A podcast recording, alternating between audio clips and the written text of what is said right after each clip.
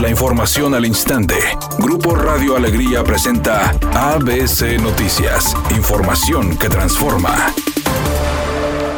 El Congreso del Estado aprobó la solicitud de comparecencia del titular del Instituto de Movilidad, Noé Chávez, luego del incidente con escoltas en la carretera nacional, informó la diputada Mariela Saldívar. Y lo que se acumula ahora este fin de semana del supuesto abuso de autoridad donde supuestamente con el apoyo de dos escoltas someten por ahí a un conductor y donde estos supuestos escoltas tienen armas largas. Entonces son un montón de cuestionamientos y irregularidades ya insostenibles y a pesar de que han pasado muchos meses, este Congreso decidió por fin aprobar una solicitud de comparecencia de, del director del Instituto de Movilidad, la cual se llevará a cabo, como lo comentaba, pasado mañana, miércoles 7 de octubre a las 11 de la mañana.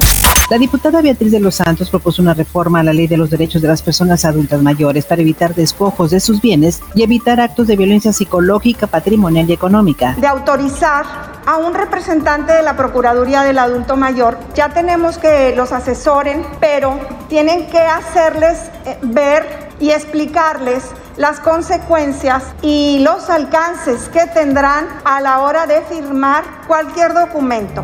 El presidente Andrés Manuel López Obrador consideró este lunes afortunado que se disolviera la caravana migrante que partió de la semana pasada de Honduras con la intención de llegar vía Guatemala y México a Estados Unidos. López Obrador reconoció que hubo una intervención de parte de los gobiernos de Centroamérica para evitar que los inmigrantes entraran en México y posteriormente en Estados Unidos. Además consideró que ayudó mucho el llamado de México, sobre todo la advertencia de que podía haber intereses políticos, porque no es casualidad que se organice una caravana cuando se van a realizar elecciones en Estados Unidos en menos de un mes.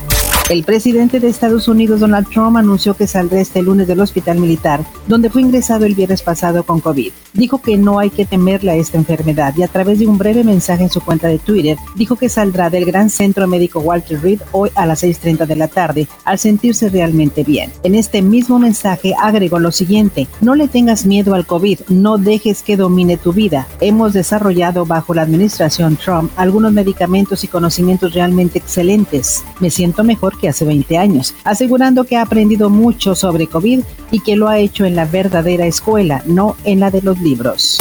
Editorial ABC con Eduardo Garza. A partir de este miércoles podrían anunciarse más aperturas de giros económicos que han permanecido cerrados por el tema del COVID-19. Pero no bajemos la guardia, el virus sigue y aunque el número de contagios y muertes han ido a la baja en cualquier descuido, el número se puede disparar. Responsabilidad y a seguir produciendo, es mi opinión y nada más. Los equipos regios femeniles vuelven a la actividad este lunes con el fin de seguir con el buen paso en el presente Guardianes 2020. El equipo de Tigres femenil visita a Club Pachuca en el Estadio Hidalgo a las 19 horas, mientras que el equipo del Monterrey buscará seguir en la cima de la clasificación cuando reciba a Chivas femenil en el Estadio BBVA a las 21 horas. Ryan Reynolds podría volverse el actor con el contrato más lucrativo en todo el universo Marvel hasta ahora, gracias a Deadpool, el único personaje de Marvel que pertenecía a Fox, al cual Kevin Feige, presidente de Marvel Studios, quiere de regreso en las filas de Disney. El nuevo acuerdo para Reynolds incluiría la tercera entrega de los filmes en solitario del superhéroe y otros proyectos más sobre los cuales no se han dado detalles. El pronóstico del tiempo para este lunes 5 de octubre del 2020 es una tarde con cielo despejado. Se espera una temperatura mínima que oscilará en los 28 grados. Para mañana martes 6 de octubre se pronostica un día con cielo despejado. Una temperatura máxima de 32 grados y una mínima de 18. La temperatura actual en el centro de Monterrey 30 grados. ABC Noticias, información que transforma.